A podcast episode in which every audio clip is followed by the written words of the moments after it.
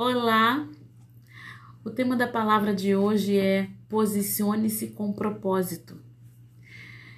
E a referência está no livro de Números, capítulo 27, alguns versículos, eles dizem assim: Aproximaram-se as filhas de Zelofeade. Elas se prostraram à entrada da tenda do encontro diante de Moisés, dos sacerdotes Eleazar e dos líderes de toda a comunidade e disseram: nosso pai morreu no deserto. Ele não estava entre os seguidores de Corá que se ajuntaram contra o Senhor, mas morreu por causa do seu próprio pecado e não deixou filhos. Por que o nome de nosso pai deveria desaparecer de seu clã por não ter tido um filho? Dê-nos propriedade entre os parentes do nosso pai.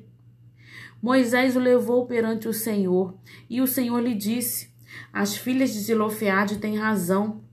Você lhes dará propriedade como herança entre os parentes do pai delas, e lhes passará a herança do pai. Diga aos israelitas: se o homem morrer e não deixar filho, transfiram sua herança para as suas filhas. Se ela não tiver filha, deem a sua herança aos irmãos dele. Se não tiver irmãos, deem os irmãos de seu pai. Se ainda seu pai não tiver irmãos, deis a herança aos parentes mais próximos de seu clã. Esta será uma exigência legal para os israelitas, como o Senhor ordenou a Moisés.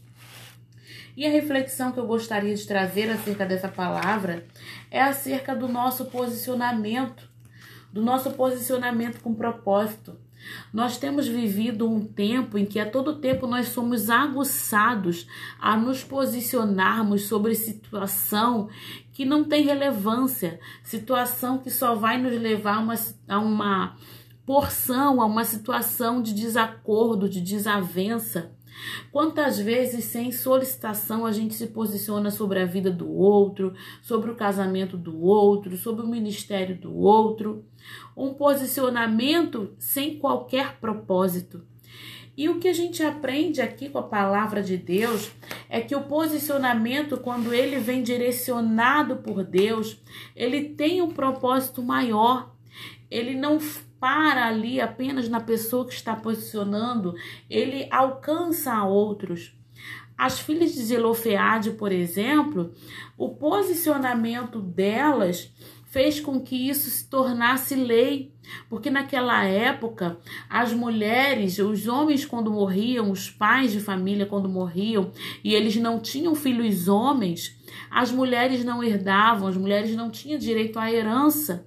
E um posicionamento direcionado por Deus ali, por elas, é, é esse posicionamento ele trouxe mudança para a vida delas e trouxe mudança para todas as demais mulheres, porque isso passou a ser lei. E na Bíblia a gente vê outros exemplos também de posicionamento em que teve mudança para outras pessoas, como foi o posicionamento de Esther e o tio dela, que mudou um decreto de morte da vida de muitos, como foi o posicionamento de José, que trouxe mudança para toda a sua família e a população. Quando o posicionamento ele é de Deus, ele não diz respeito somente a nós. Começa em nós mas não se trata apenas de nós. Ele alcança outras pessoas.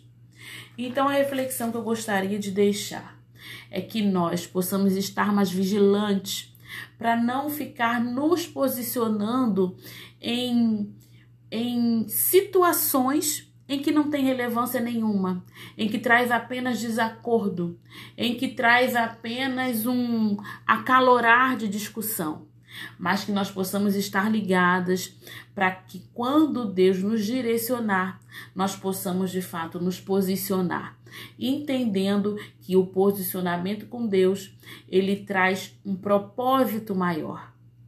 Que Deus nos abençoe.